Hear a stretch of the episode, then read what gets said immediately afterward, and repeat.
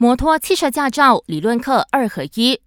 交通部宣布，下个月十五号开始，汽车和摩托驾照的理论课程和考试将整合为一，只需考一次，不用像以前那样两张驾照两次考试。举个例子，在考取摩托驾照时已经通过理论课程和考试的人，当考取汽车驾照时就无需再参加课程和考试。部长陆兆福表示，这个新政策除了可以节省时间，还可以省下至少一百令吉，让年轻人更容易考取驾照。不过，他强调，民众依然需要参加考车场的驾驶训练和路上行驶考试。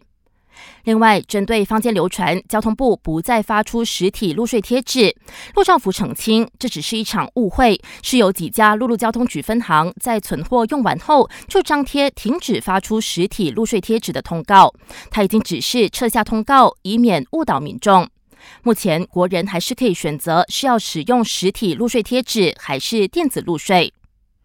为了应付日渐增多的乘客量，陆兆福透露，内阁原则上同意重新发展吉隆坡中环广场 （KL Central），以打造更现代化的交通枢纽中心。预计整个计划耗资十亿令吉，不过所有开销会由私人企业负责，无需政府出资。